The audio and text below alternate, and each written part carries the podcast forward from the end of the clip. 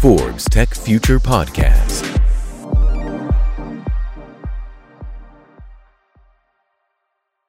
Pasamos a hablar de la tercera tendencia y hablamos de la autenticidad y el propósito como los principales valores de una marca. Este propósito se manifiesta hablando de la autenticidad, ¿sí? Busca una diferencia, acepta la diversidad, pero también habla el mismo idioma que es la empatía.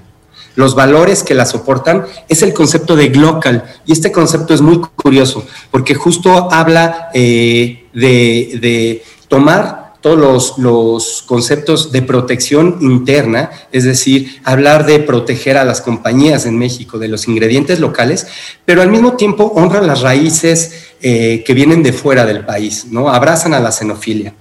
Existe diversidad y empatía, es decir, hay inclusión en los contrastes y en el punto de vista, hay un sentimiento de comodidad con quien realmente tú eres.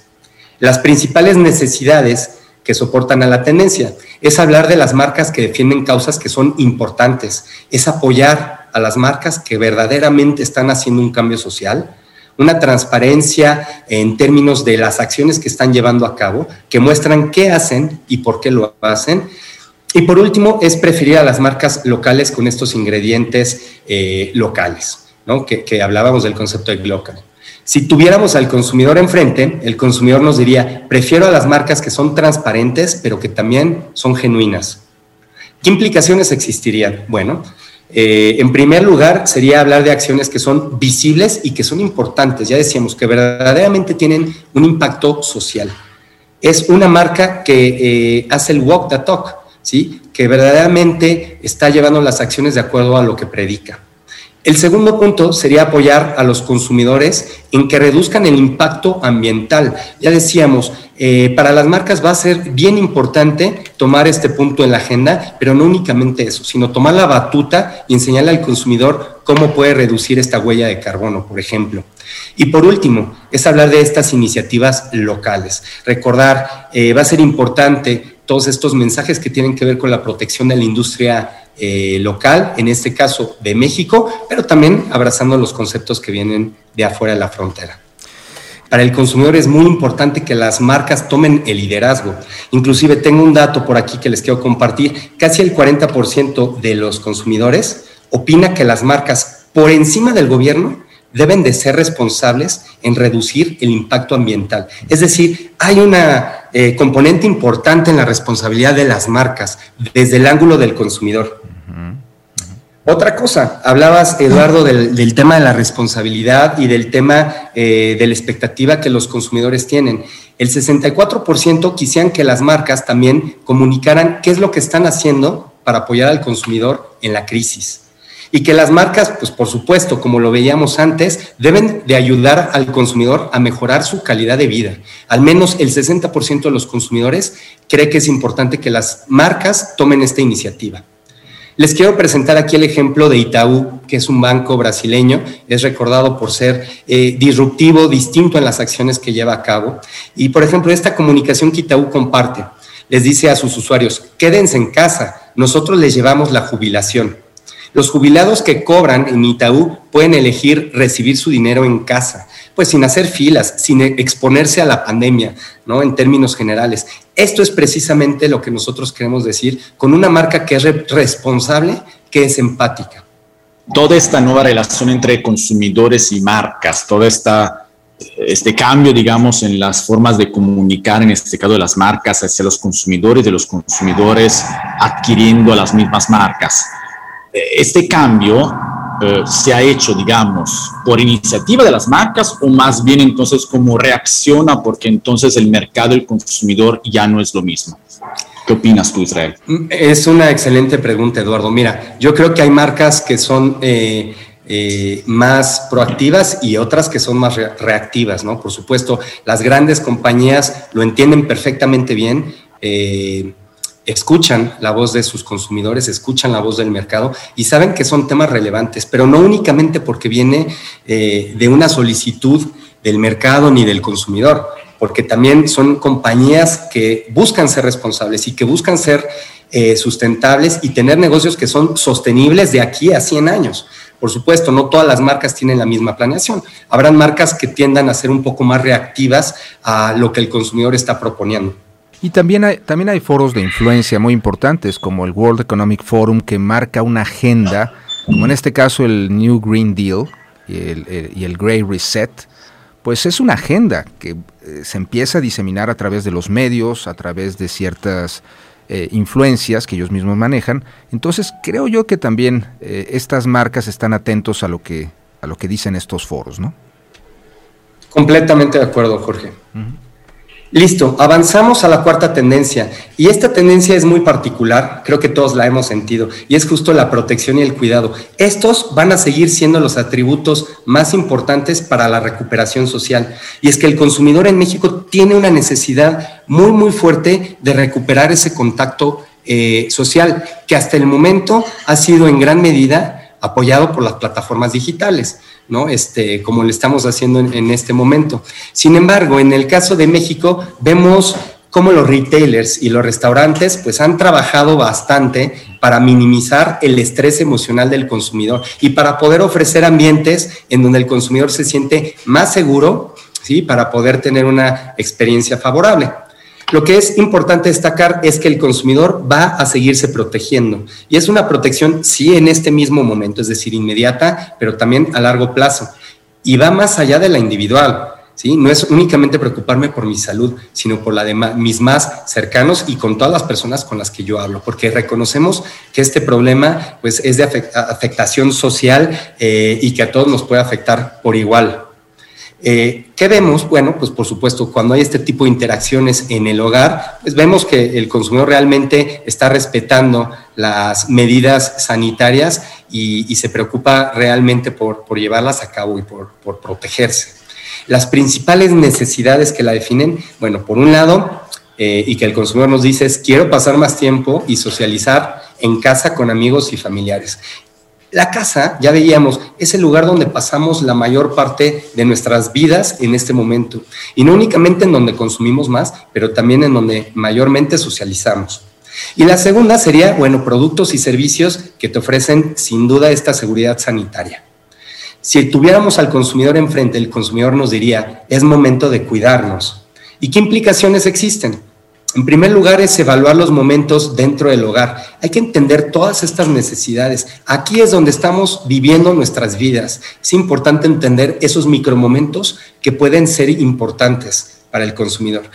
Eh, la segunda, promover medidas sanitarias y de cuidado de la salud, ofrecer seguridad. Como marcas no podemos eh, olvidar que estos mensajes son muy importantes y resuenan en la mente del consumidor. Tenemos que seguir promoviéndolo y ser embajadores de este mensaje. Y la tercera, la conectividad social digital. Ya decíamos, el consumidor busca este acercamiento social. Si lo puede hacer cara a cara, ocurrirá mayormente en los hogares o en un sitio seguro, y si no, las plataformas digitales seguirán siendo el, medio que utilizamos para socializar.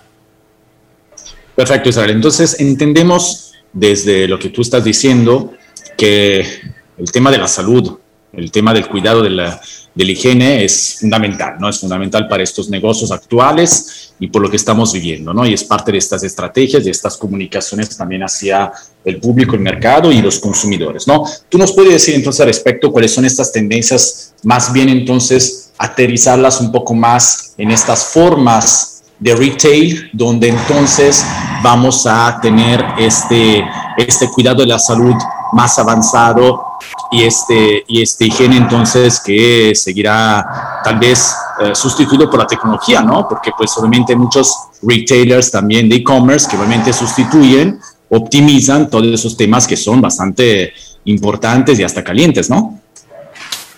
Encantado, claro que sí, Eduardo. Mira, creo que va a ser importante eh, compartirles este dato y es que el 80% de las personas considera que estas medidas sanitarias como el distanciamiento social, la utilización del cubrebocas, van a ser esenciales para que se puedan sentir más cómodos en un ambiente fuera del hogar. En términos de retail, hablando del punto de venta, 42% de las personas nos sentimos presionados cuando pasamos un tiempo en la tienda. ¿Qué vamos a ver hacia adelante? Bueno, Por un lado, lo que nosotros creemos que va a suceder es, no van a existir interacciones en el momento de cobro, vemos más cobro automático sin eh, la utilización de cajas, o recoger los productos sin tener ningún contacto humano. Por ejemplo, vemos una tendencia para el click and collect. Se seguirá utilizando el código QR para tener menos, menos contacto, ¿sí? Con cualquier producto, pero también con cualquier individuo. Inclusive, ustedes habrán visto esta imagen eh, que eh, dibujó los cielos de Shanghái la semana pasada en donde se proyectó un código QR gigante, ¿sí? que justo promovía esta interacción de los consumidores desde el sitio en donde ellos estuvieran, poder escanear el código QR para descargar eh, un videojuego. Este es el tipo de iniciativas eh, que además van a ser eh, muy, muy, diferentes, ¿no? Pero sin duda el código QR va a jugar un papel importante hacia adelante. El código QR ya es parte de nuestra vida. Yo visité la Ciudad de México hace unos días y entrando a un mall, ahí me pedían el código QR. En el aeropuerto te piden el, un código QR.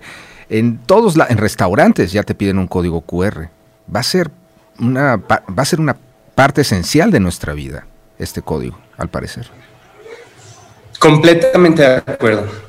Eh, avanzamos con la quinta tendencia y les decía, es hablar del bienestar, pero es eh, un bienestar holístico, va más allá del bienestar físico, es hablar también del bienestar emocional. Y es que recordar que eh, el consumidor actualmente tiene una necesidad de tener mayor equilibrio. Tenemos una sociedad que está sintiendo bastante estrés y bastante ansiedad. Las necesidades que lo definen es, prefiero los productos que tienen ingredientes naturales, alternativas que me ayudan a mejorar la ansiedad y el estrés. El consumidor mexicano reconoce que es importante hacer ejercicio por lo menos tres veces por semana y es tener un control de la ingesta calórica. Por supuesto, para tener una mejor salud y para lucir bien. El statement más importante del consumidor sería, antes que nada está la salud, pero cuando hablamos de salud hablamos de la salud física y mental. Las implicaciones que existen son, por supuesto, una buena oportunidad para las iniciativas que hablan de salud y que hablan de beneficios funcionales que mejoran la calidad de vida. Es hablar de la salud física y mental, pero al alcance del bolsillo del consumidor. Y por último, soluciones con un enfoque que es optimista y que promueven la vida. En el caso de México, vemos que casi el 80% de los consumidores considera que es importante hacer pausas en su día y respirar, ¿sí? Para poder guardar un mejor equilibrio mental. ¿Qué vemos como tendencia? Bueno, este tipo de iniciativas que salen eh, para ayudar al consumidor a controlar su ansiedad, ¿sí? su ansiedad mental, como por ejemplo el caso de la aplicación Insight Timer, que es una aplicación que ya tiene más de 18 millones de usuarios y que día a día está reclutando a 15 mil usuarios. Hemos visto otras iniciativas como la de Netflix por lanzar un programa que ayuda a la gente y que los enseña a cómo meditar, o el espacio de apoyo emocional que tiene Snapchat. Pensando eh, muy dirigido hacia los ingredientes naturales, ya vemos en el mercado muchas iniciativas de superfoods o de megafoods, también de ingredientes, sí, correcto, eh, alimentos con ingredientes pues en, su totalidad basados en plantas. Y es que este negocio de las plantas se estima que va a tener un valor de 140 mil millones de dólares en el 2029 a nivel global. Y, es que Entonces ya no estamos, ya no estamos hablando de un capitalismo que era el capitalismo de hace 10, 20, 30 años, ¿no? Ya es un capitalismo más responsable, ¿no? Es un capitalismo que entonces también tiene que cuidar otras esferas que tal vez antes se estaban descuidando, ¿no? Completamente, y buscar alternativas, porque algo que saben también estas eh, grandes corporaciones es que en algún punto se va a perder la sostenibilidad eh, de, la forma en la que estamos consumiendo en este momento. Entonces es muy válido pensar en todas estas alternativas y me parece que será una tendencia y será un tema que escucharemos en los próximos años y cada vez con mayor tracción. También ah, hablando del consumo de plantas, de, productos hechos a base de plantas como la carne, esto viene de la idea de que los, las vacas, el estiércol de las vacas produce mucho CO2 y entonces eso es dañino para, para el medio ambiente, ¿no? Es, es una teoría, pero está tomando mucha fuerza entre los millennials, que el consumir carne es malo para el planeta. Entonces, de ahí que hayan surgido todas estas marcas basadas en carne, hechas a base de plantas. Interesante, ¿no? Como una cosa lleva a otra. Totalmente de acuerdo, Jorge. Y de nuevo, creo que ese será un punto importante en la agenda eh, de muchas industrias, eh, por supuesto de productos de ingesta y de las principales compañías que, que, dominan las categorías. Y por último, cerrar con la era de la experiencia. Les decía, hay un nuevo significado de lo que premium significa. Es centrarse en la experiencia, es creer, crear experiencias que son multisentidos, ¿sí? Hablarle al consumidor más allá de las características físicas, organolépticas de nuestros productos. Es generar experiencias que verdaderamente eh, son memorables y son importantes para el consumidor. Las necesidades que la definen es celebrar los logros, recompensas con placeres que son simples, vivir nuevas experiencias con amigos y gastar mi dinero antes en experiencias que en bienes materiales. Si tuviéramos al consumidor enfrente, el consumidor nos diría, quiero que una marca me dé una experiencia que verdaderamente me haga sentir algo. Las implicaciones serían, bueno, pues amplificar la experiencia con intangibles que son estimulantes. Y eh, en segundo punto, estos pequeños momentos que ya decíamos que hay que investigarlos dentro del hogar, por ejemplo, se pueden convertir en momentos que son muy memorables para el consumidor. De nuevo, es cuestión de explorarlos y de encontrarlos. ¿Qué vemos en México? Bueno, el 70% de los millennials ¿sí? nos dicen que prefieren gastar en estas experiencias antes que en bienes materiales. Y otro dato que me parece curioso, eh, importante compartir justo en esta tendencia, es que a, a estos líderes empresariales que nosotros entrevistamos, el 90% nos dicen que la experiencia va a ser fundamental para poder seguir generando eh, avenidas de crecimiento para sus negocios. Sin embargo, solo el 20% de los consumidores en México considera que sus marcas realmente les brindan experiencias memorables. Es decir, existe un gap muy importante entre lo que la industria considera relevante para crecer y entre lo que el consumidor considera que sucede con las marcas. Oye, entonces, de, de, este cambio de retail físico a, a, retail más bien digital, ¿no? Que hemos visto con todos esos ejemplos y casos que nos estás mencionando. Entonces, tenemos también este cambio de un customer experience de físico a digital, entonces, ¿no? Pero ¿cómo, cómo va a estar, cómo se va a estar haciendo este cambio, digamos, de, de experiencia de cliente de físico a digital en algunos términos, Israel? Me, me, encanta la pregunta, Eduardo. Justo traigo algunos ejemplos. Mira, eh, quisiera aquí traer a la mesa el ejemplo de, Walmart, ¿no? De Grupo Walmart, que con las distintas marcas de sus retailers han con, conectado con el consumidor y bajo cierta dinámica el consumidor puede meter un código y tiene eh, la apertura a participar en un concierto digital que Walmart lleva directamente a su hogar. Así es como, por ejemplo, eh, una marca puede eh, ofrecer algo diferenciado, por supuesto, soportado por las plataformas digitales. Creo que también es importante hablar de este caso. Tengo una imagen justo de un código QR en donde el consumidor, en el momento de realizar su, su pago, el pago eh, de la compra que está haciendo, puede escanear un código QR y, y, y, y, Medallia en este caso inmediatamente lo redirige a una entrevista en donde se busca justo eh, escuchar la voz de la experiencia de esa compra en particular. Es otro ejemplo de cómo el offline y el online se pueden conectar. Y el mundo, el mundo offline, el mundo físico, también sigue existiendo, no, no, se va, no va a desaparecer. Eh, esto, estas tiendas físicas en los centros comerciales, eh, etcétera, van a tener que crear experiencias diferentes. Eh, ya vemos algunos casos que crean galerías, ya no, es la tienda en sí mismo, sino es una, ex, es una expo, donde saben que el cliente muchas veces va a mirar, no a comprar, y ya después compra en casa, pero ahí van a vivir una experiencia. Hay tiendas donde ya, si compras una chamarra, ahí llueve o la puedes probar como en temperatura de iglú, etcétera. Cosas que producen experiencias sensoriales, experiencias memorables. Y, o que te puedas fotografiar en un Instagram, como para tu Instagram en la tienda. En fin, esto es algo que están empezando a pensar los grandes eh, comerciantes todavía de las tiendas físicas. Completamente de acuerdo. Son, son comportamientos eh, que, que, vemos que ya ocurren el día de hoy. Y de nuevo, como ustedes bien lo exponían, cada vez más existirá una integración del mundo online y del mundo offline. ¿Sí? Y se va a poder eh, tomar a estas plataformas digitales o, a estas iniciativas digitales para poder generar eh, experiencias novedosas para el consumidor. Y por último, a mí me gustaría cerrar, Jorge, Eduardo, diciendo, si todo está cambiando, el que cambia no siempre gana pero el que no cambia casi siempre pierde. Tomemos por favor en, cuenta estos comportamientos y espero que esto nos ayude a que nos podamos sentar con nuestros equipos para poder replantear muchas de las estrategias que tenemos hacia adelante. Espero que este eh, podcast, este espacio les haya gustado y de nuevo que les sea muy útil en sus estrategias. Me encanta, me encanta esta frase, Israel.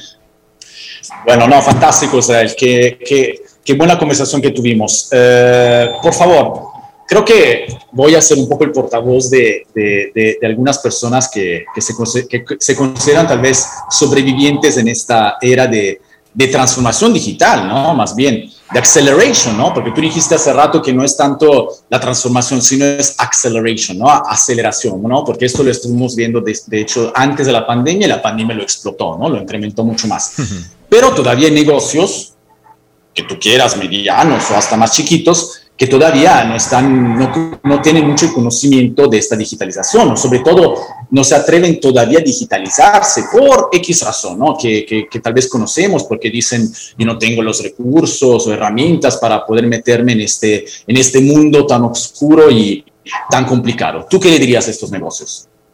Excelente pregunta, Eduardo, muchas gracias. Eh, mira, yo lo que le diría a estas compañías eh, sería, pues prácticamente pensando con dos ángulos. El primer ángulo, es importante y es inminente la transformación digital, tiene que formar parte de su agenda. Las compañías que no estén trabajando en esta transformación digital van a tener un rezago hacia adelante. Y el siguiente ángulo de mi respuesta sería, el e-commerce no es igual para todos, por ejemplo, o la estrategia de transformación digital no aplica de igual forma para todas las compañías ni para todas las marcas. Es importante ver cómo eh, tu marca puede participar en esta transformación digital, cómo tendría que entrar y qué acciones son las que se tienen que llevar a cabo. Pero de nuevo, eh, me gustaría unirlo todo con la idea de estas compañías que no lo tengan dentro de su agenda, probablemente se van a quedar rezagadas hacia adelante. Israel Gudiño Reyes, vicepresidente en las unidades de comercio y experiencia del cliente en Cantar. De veras, muchas gracias por haber estado con nosotros aquí en este podcast, en nuestro primero podcast. Eh, gracias por habernos presentado a este nuevo, este nuevo cliente, este nuevo consumidor. Y gracias también por habernos presentado esta nueva marca con una nueva conciencia, con unos nuevos valores. Aprendimos mucho de esta presentación y estoy seguro que la gente que le haya puesto atención también se llevará mucha riqueza. Eh, no sé qué opinas, Eduardo. No, no, fantástico, fantástico. Creo que tuvimos una muy buena conversación con, eh, con Israel. Agradezco a ti, Jorge, por haber también moderado este espacio, que es el primero, es el primero de muchos más, ¿no? Entonces, esperen también los siguientes podcasts eh, tendremos otra vez Cantar con nosotros, que nos, nos acompañará eh, para tratar estas diferentes tendencias del futuro, ¿no? En este caso vimos el consumidor y veremos muchas más. Y justamente vamos a hacer el propósito de este podcast, ¿no? Que es anticipar las futuras tendencias, ¿no? Dar un poquito una visión al oyente, en este caso, a la audiencia, al público, este, estas tendencias del futuro. Pero acuérdense que el futuro más bien lo creamos, ¿no? Y justamente en este espacio estamos creándolo con esos podcasts. Muchas gracias a todos. Gracias, Israel. Gracias, Eduardo. Gracias, Jorge. Gracias por la invitación. Igualmente. Igualmente, gracias. Nos vemos. Forbes Tech Future Podcast.